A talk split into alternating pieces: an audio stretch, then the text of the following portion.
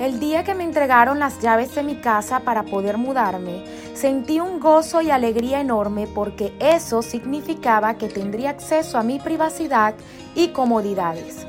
Ya no tenía que vivir con la preocupación de compartir habitación con personas extrañas ni convivir con otros. Tenía acceso a mi felicidad total para hacer lo que quisiera en mi propia casa. Días después tenía una entrevista y salí apurada de la casa y olvidé las llaves que me daban acceso a entrar de nuevo a casa y de paso encender mi vehículo. Tuve que llamar a un cerrajero para poder abrir la puerta y entrar. Ese percance me impidió llegar a mi cita. Hoy tengo acceso a una llave nueva que me da más de lo que yo puedo imaginar. Tengo acceso a las llaves que dejó Jesús estas llaves pueden abrir todo lo que el enemigo ha cerrado.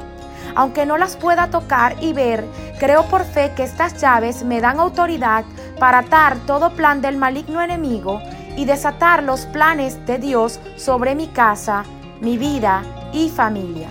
Además, sobre mi ministerio de mujeres.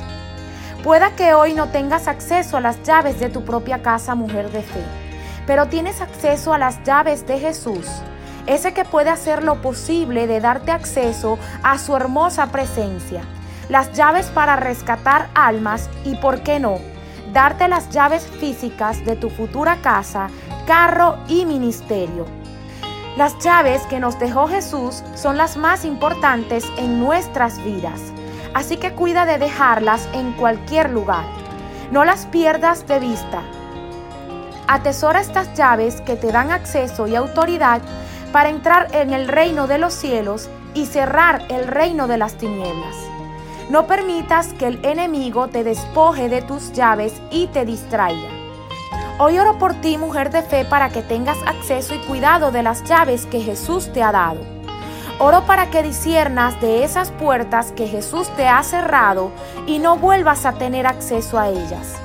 Cuida más las llaves espirituales porque las materiales no te las vas a llevar sean bendecidas.